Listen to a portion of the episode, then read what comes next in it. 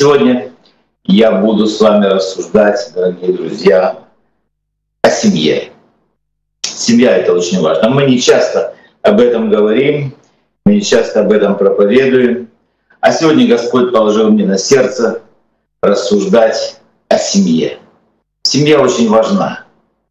Семья чрезвычайно важна. Семья важна для нас. Если хоть что-то происходит, мы сразу думаем, а как там наша семья? Меня здесь вот как встречи спрашивают, откуда я. Знаете, второй вопрос. Первый вопрос задают, откуда я. Я рассказываю сегодня.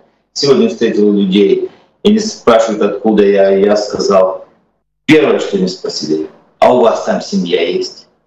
А члены семьи там есть? А как они? И семья для всех людей важна. Да. Маленькие дети рождаются, чуть-чуть подрастают, начинают понимать, левую руку от правой отвечать. Они начинают думать о семье. Какая будет у них семья?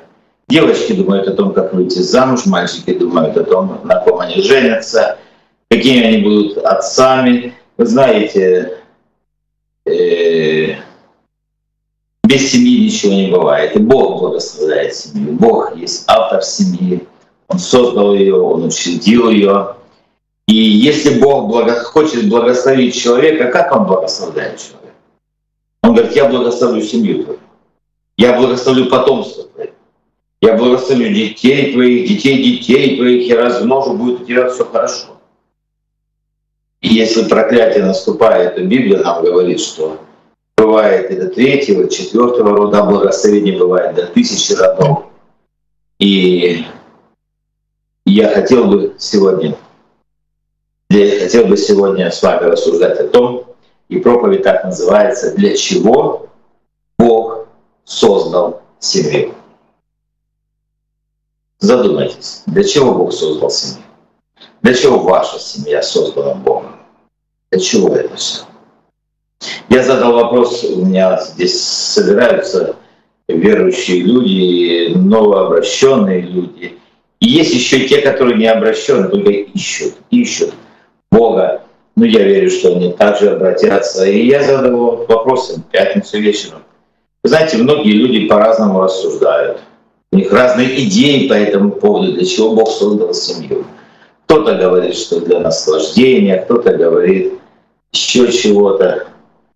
Но у Бога есть ответ в Слове Божьем, для чего Бог создал семью. Чтобы правильно отвечать на такой вопрос, для чего Бог создал семью, нужно сначала постараться ответить на такой вопрос. А для чего вообще Бог создал все? И когда мы размышляем, когда богословы размышляют, когда служители размышляют, когда любой читатель Слова Божьего, любой верующий человек рассуждает, для чего Бог создал все, то мы приходим еще к одному вопросу. А для чего Бог создал нашу Вселенную? И для чего создана наша планета Земля? Для чего создан и существует человек на Земле? И внимательно исследуя Библию, мы можем увидеть, что все творение Божие было создано и существует с одной главной целью. Это целью. Это для славы Божьей. Все, что Бог создает, все, что Бог творит, у него есть одна главная цель, чтобы это приносило славу Богу. И твоя и моя семья, наши, наши семьи, они созданы для того, и Бог хочет, чтобы они приносили славу Божью. Чтобы провозглашали и открывали славу Божью здесь на земле. И святость Божью, святость Божью, которая неотделима от Божьей славы. Святость Божья есть главная составляющая Божьей славы. Без святости Божьей нет Божьей славы. И вот мы читаем Псалом 8, 2 стих. «Господи, Боже наш, как величественно имя Твое по всей земле, слава Твоя простирается превыше небес». Величественное имя Божье по всей земле. и слава Божья простирается превыше небес. Псалом 18, 2 стих. Небеса проповедуют славу Божию, и о делах рук его вещает твердь. Псалом 103, 31 стих.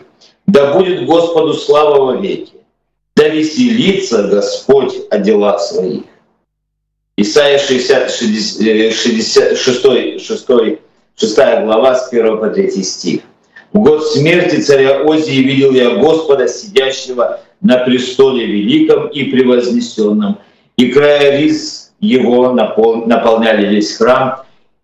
Вокруг него стояли серафимы, у каждого из них по шести крыл, двумя закрывал каждое лицо свое, двумя закрывал ноги свои, двумя летал, и взывали они друг к другу и говорили, «Свят, свят, свят Господь Саваоф, вся земля полна славы Его». Мы видим, да, Бог свят, и поэтому вся земля полна славы Его. Исайя 43, 43 глава 21 стих. «Этот народ я образовал для себя, он будет возвещать славу мою». Мы видим, это подборка стихов Священного Писания, мы видим, что Бог, для Бога очень важно, чтобы слава Ему была на небе, превыше небес, на земле и везде. Слава Богу, чтобы была. И наши, наши семьи, они созданы для того, они предназначены для того, чтобы воздавалась Богу хвала и слава. Все это создано для Божьей славы. А что значит славить Бога? Давайте мы обратим внимание на это. Это значит громко и явно, явственно провозглашать и таким образом показывать и открывать то, кем Бог есть и каким Бог есть. Если все, что существует в нашем мире, включая людей и вообще весь наш мир, создан для того, чтобы раскрывать Божью славу, то семья наша создана Богом для этого. А давайте мы подумаем, а является ли наша семья источником Божьей славы здесь, на земле? Я как-то встретился с человеком, и я рассказал ему о том, кто я есть, и начал свидетельствовать ему о Боге. Вы знаете, что он сказал? Он говорит, я помню. Я помню детство. Я помню эту большую баптистскую семью, которые жили скудно, которые жили небогато, много детей. Но как, какие были у них отношения? Мы все смотрели на них, и мы понимали, что среди них, в них, в этом доме живет Бог. Спустя много-много лет этот человек обратился к Богу и только потому, что те люди, вот те люди верующие, семья на том поселке, на той улице, она жила так, что слава Богу была видна в той местности. Бог есть свят, и святость Его — это Его главное качество, Его основное качество. Если нет святости, то есть если нет чистоты абсолютной, в нем нет никакой тьмы, то все, то все остальное уже скомпрометировано. Бог есть свят. Целью создания семьи и существование, целью существования семьи, христианской семьи, конечно же, христианской семьи, является раскрыть, провозгласить и явить всему миру Божью святость, Божью славу и Божье величие. Каким образом? Через правильные отношения между мужем и женой, между родителями и детьми, между братьями и сестрами в семье раскрыть Божью святость и показать всему миру. Первое послание Петра, первая глава, 15 и 16 стихи. «Но по примеру призвавшего вас святого, и сами будьте святы во всех поступках. Ибо написано, будьте святы, потому что я свят». Как было уже с нами сказано, что мы раскрываем или показываем Божью святость и таким образом прославляем Бога через правильные отношения в семье, соответствующие эти отношения. Они должны быть соответствующие Божьим стандартам святости. У Бога есть свой подход, у Бога есть свой стандарт святости. Когда мы читаем Евангелие, да, когда мы читаем послание.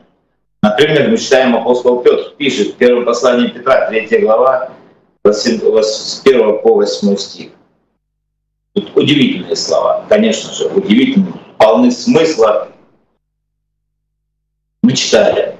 Также и вы, жен, повинуйтесь своим мужьям, чтобы те из них, которые, здесь говорится вот о том, что жена верующий человек, муж еще не верующий человек, или он здесь описывается как не покоряющийся Слову человек. Она ему говорит Слово Божье, он не покоряется. Ему кто-то другой говорит Слово Божье, он не покоряется Слову. Да? Что делать с таким мужем? А семья? Семья. И Библия говорит, чтобы те из них, которые не покоряются Слову, житием жен своих без слова приобретаемы были. Он посмотрит, а она а все равно, а она святая. Он говорит, что, что бы ни происходило, а моя жена святая. Он говорит, если она терпит меня, если она может выдержать все это, то действительно в ней Бог. И начинается приобретение такого человека для Бога. Когда увидят ваше чистое богобоязненное житие, да будет украшением вашим не внешнее плетение волос, не золотые уборы или нарядность в одежде, но сокровенный сердце человек в нетленной красоте кроткого и молчаливого духа, что драгоценно пред Богом. Библия не запрещает и не советует женщинам быть некрасивыми, нет. Библия обращает внимание на первый главный источник красоты. Это внутренний человек, нетленной красоте. Нетленный значит не изменяющийся, не стареющий, не увядающий. Вот эта нетленная красота кроткого и молчаливого духа, что драгоценно пред Богом. И Библия говорит, так некогда и святые жены, уповавшие на Бога, украшали себя, повинуя своим мужьям. Как Сара повиновалась Аврааму, называя его господином, вы, дети ее, если делаете добро и не смущайтесь ни от какого страха. Также и вы, мужья. Здесь не только женщины. Также и вы, мужья, обращайтесь благоразумно с женами, как с немощнейшими сосудами. Благоразумно — это мудро, это с добротой и с разумом. Обращайтесь с женами своими, оказывая им честь. Не просто, знаете, это, жена — это не человек второго сорта. Здесь Библия предписывает оказывать жене своей честь, как сонаследницам благодатной жизни, дабы не было вам препятствий в молитвах. Вот такой текст Священного Писания, наполненный смыслами, задачами, советами, как сделать семейную жизнь счастливой, святой и благословенной. Семья создана Богом для того, чтобы являть славу Божью и святость Божью здесь, на земле. Давайте мы проверим наши семьи, наши отношения, как мы живем. Второе, для чего Бог создал семью, чтобы отображать подобие Божье. Человек создан по образу и подобию Божьему.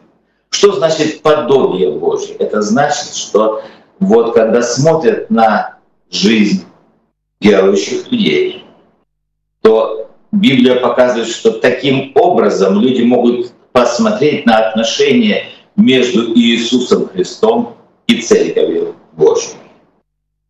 Это отображает в семейных отношениях образы подобия Божьего. Да, дорогие друзья. Вот эта вторая цель, она тесно переплетена с первой целью. Для славы Божьей, а теперь образ и подобие. Когда Бог творил первую семью, Он посмотрел на человека и сказал, нехорошо быть человеку одному. Бог прав. Нехорошо быть человеку одному. Бытие 1 глава, 26-27 стих. «И сказал Бог, сотворим человека по образу нашему и по подобию нашему. И да владычествуют они над рыбами морскими, над птицами небесными, над зверями, над скотом, над всей землей, над всеми гадами, присмыкающимися по земле. И сотворил Бог человека по образу своему, по образу Божию сотворил его, как будто в единственном числе. А потом сразу говорит, мужчину и женщину сотворил их. мужчину и женщину сотворил. И что же это значит? Это значит, что мужчина и женщина вдвоем, пребывая в отношениях супружеского или брачного завета, это договор, это завет, это обещание верности, это обещание честности, это обещание поддержки, это, это обещание или отношение союза двух людей, является вот мужчина и женщина, если все это в Боге, являются наиболее полным отображением образа и подобия Божия. Не один человек, мужчина только, не женщина, мужчина и женщина. Они дополняют друг друга.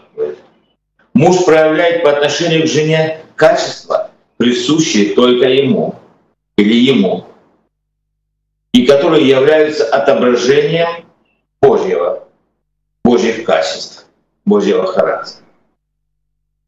Какие качества должны присутствовать в мужчине, в муже по отношению к жене своей? Первое — это любовь. Далее — это верность. А далее — это жертвенность. Без этого семья не получится. А дальше это забота. А дальше это долготерпение. Долго, долго терпеть, терпеть и терпеть. Да. Это охрана это обеспечение, это инициатива, это управление, разумное, мудрое управление.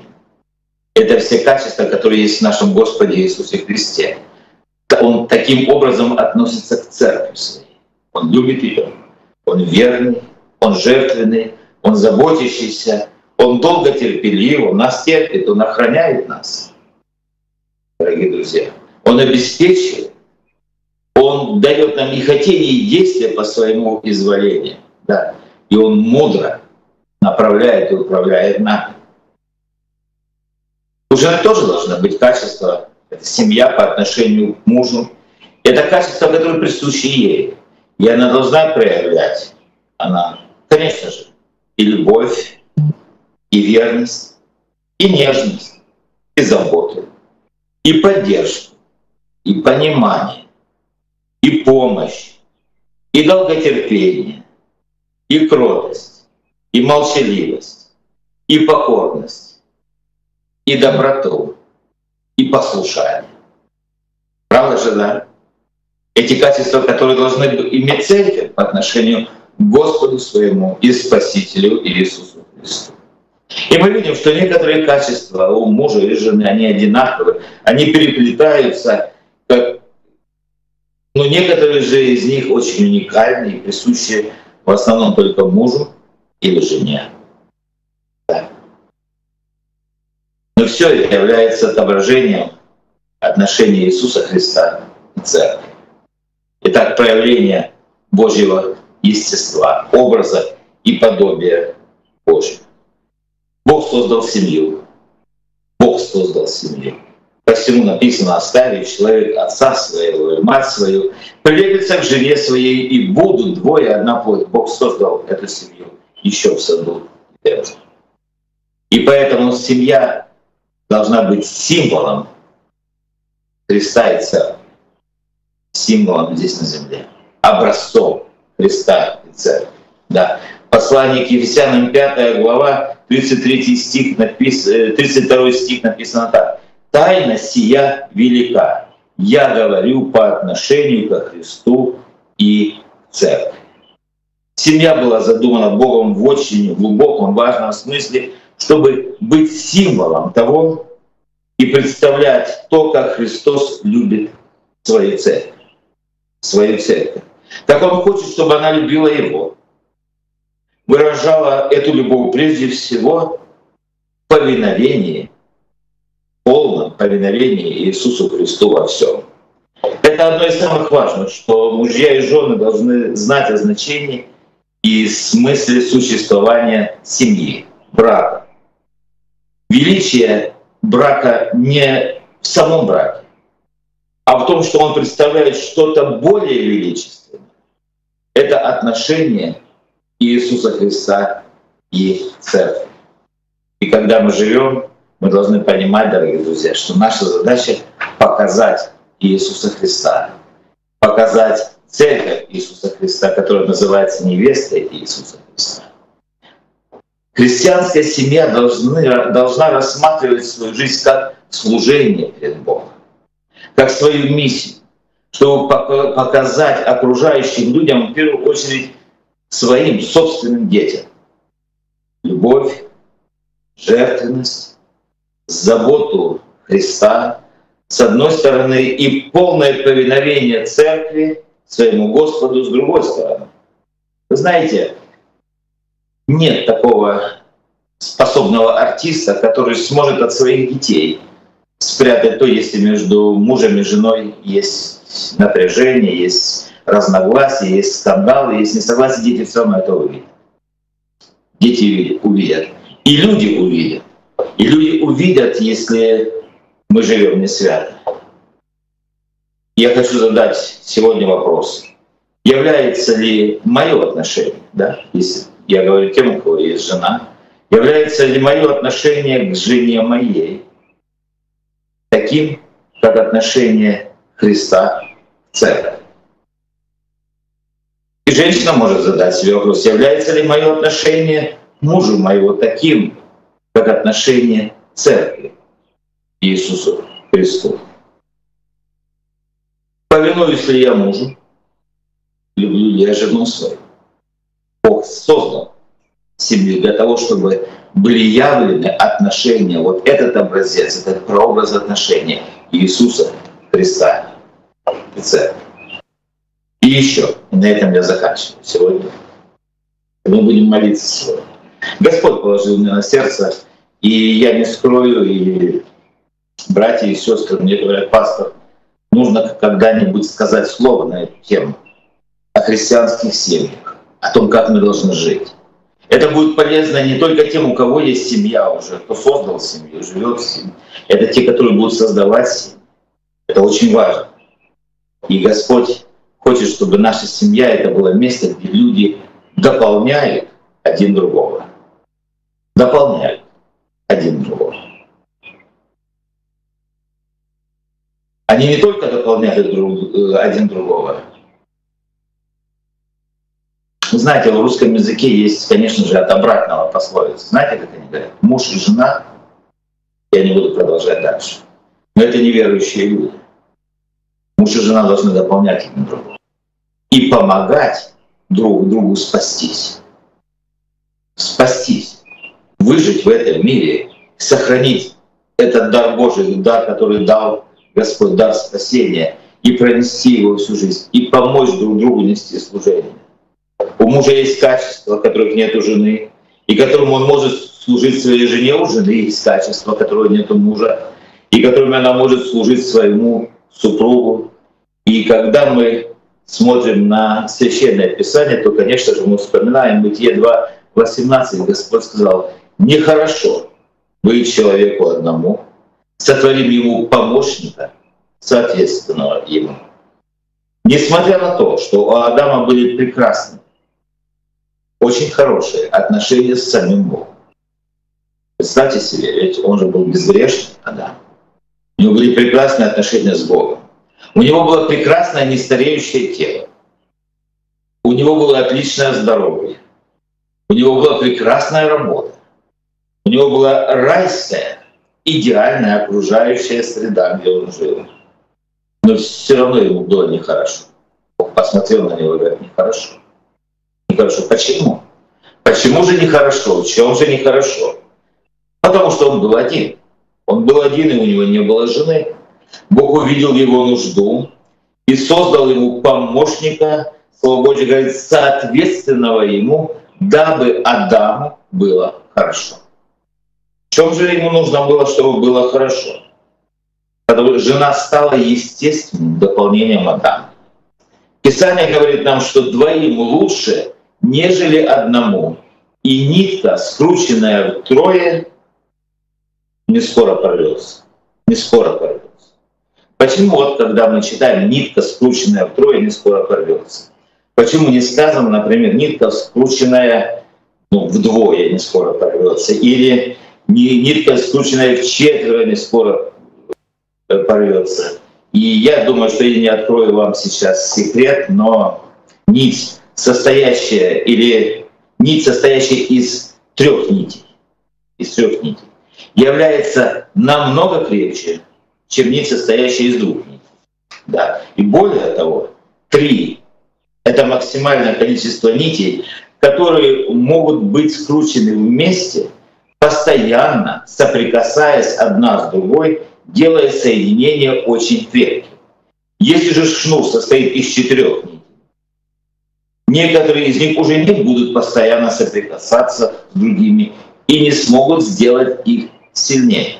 Даже корабельный канат — это нить, или это все скрученное от Это хорошо знают те, которые занимаются изготовлением канатов и тросов. Тоже является третьим в семье, укрепляющим семью. Кто? Некоторые думают, что дети. Но дети есть не во всех семьях. Или дети бывают, которые, которые просто беда. Бывает. Бывает все. Более того, иногда бывает, что дети являются ослаблением семейного союза. Я не буду вдаваться сегодня, мы просто знаем каждый Посмотрите вокруг себя и не в себя. Дети являются тем, что скрепляет. Появился ребенок, и муж убежал. Бывает. Третий в брачном союзе, для того, чтобы союз был крепкий, является сам Господь. Господь Иисус Христос. Именно Он является тем, который может скрепить союз, скрепить семью, благословить семью, укрепить, если он постоянно присутствует в отношениях мужчины и женщины. Тогда эта семья крепкая. Я сегодня беседовал с человеком, и он задавал мне вопрос, неверующий человек. Он задавал мне вопросы о христианских семьях. Я говорю, у нас процент развода близится к нулю. Потому что ну, если у верующих случается что-то такое, то это какая-то катастрофа, это какая-то аномалия. Но мы знаем, что когда Господь присутствует в отношениях, всегда есть благословение Божье. Итак, давайте подведем итоги, братья и сестры. Бог создал семью для славы Божьей, чтобы провозглашать и мы должны проверить свою жизнь, как наша семья являет славу Божью. Знают люди вокруг, что мы верующие. А если мы верующие люди, то насколько и какие мы верующие? Как мы прославляем нашего Господа житием своим, видом своим, отношением своим и вообще гражданским долгом своим, христианским долгом своим. Как у нас это получается? Не слышно ли соседям нашим, не слышно ли соседям нашим скандал, драки? Бывает, бывает такое, дорогие. Бывает Куда бы ни переехал, там драка начинается. Куда бы ни пришел, со всем подъездом понравился христиане. И потом рассказывает, сидит о славе Божьей. Да? Чтобы семья создана, чтобы отображать, отображать образ и подобие Божье, как Христос и Церковь. И мы должны так жить чтобы быть символом отношений между Христом и Церковью здесь на земле, чтобы укреплять, дополнять, спасать друг друга, спасать друг друга. И я хочу, обязательно хочу прочитать это место Священного Писания. 1 Коринфянам 7 глава с 12 по 16 стих. Спасать друг друга. Впрочем же я говорю не Господь. Если какой брат имеет жену неверующую, и она согласна жить с ним, то он не должен оставлять ее. Жена, которая имеет мужа неверующего, и он согласен жить с нею, не должна оставлять его, так написано. Ибо неверующий муж освящается женой верующей, и жена неверующая освящается мужем верующим. Иначе дети ваши были бы нечистые, а теперь святы. Даже если кто-то из супругов неверующий, и Бог дал потомство, дети святы, написано. Если же неверующий хочет развестись, пусть разводится. Брат или сестра в таких случаях не связаны, к миру призвал нас Господь. Почему ты знаешь, жена, не спасешь ли мужа, так написано. Или ты муж, почему знаешь, не спасешь ли жены? Ну откуда тебе знать? А вдруг Бог предназначил тебя миссионером? Я помню однажды, не буду называть имя этого человека, знает он потом, он ушел из церкви, так обиделся на меня. Я не позволил ему жениться на каком. Он поехал на миссию в другую церковь, докучаюсь. Приходит ко мне и говорит, пастор, все женюсь. Я говорю, а где твоя жена? Да живет на 3-5. Ну, а как она живет? Ну, как живет одна. Мы когда-то поскандалили. Я развернулся и ушел, и она вырастила двоих детей. А я вот, а теперь я стал христианином. И теперь я встретил вот другую красавицу, горлица такая, поет, стихи говорит, святая женщина, пастор, благословите меня. Вы не благословили, Бог не благословит. А почему? Жена у тебя есть. Иди спасай ее. Иди смиряйся, иди проси прощения, что ты нагрубил, что ты бросил ее. Иди проси прощения, ты же верующий человек. Да ну, я миссионер, говорю, вот это твоя миссия. Иди и миссионерствуй своей собственной жене. знаете, дорогие друзья, Бог хочет нас благословить. И поэтому Он дает нам семью. Но Он хочет не просто дать нам семью, Он хочет, чтобы у нас была правильная семья, которая славит Бога, которая отображает божеское естество здесь на земле, которая показывает, как правильно нужно иметь отношения, которые спасают друг друга, дополняют друг друга. Если кто-то грешит, то другой освящает, говорит, стоп, стоп, ты не грешишь. Не надо тебе грешить. Человек начинает молиться и поддерживать, и таким образом, ну кто же спасет, если не своя семья? Пусть Господь благословит нас. Надеюсь, это рассуждение сегодня, оно послужит кому-то напоминанием, а кому-то возбудит чистый смысл, а кому-то приведет новые размышления и покажет, как нужно и как не нужно делать в нашей жизни. Да благословит нас Господь всех. Слава Господу за все. Аминь.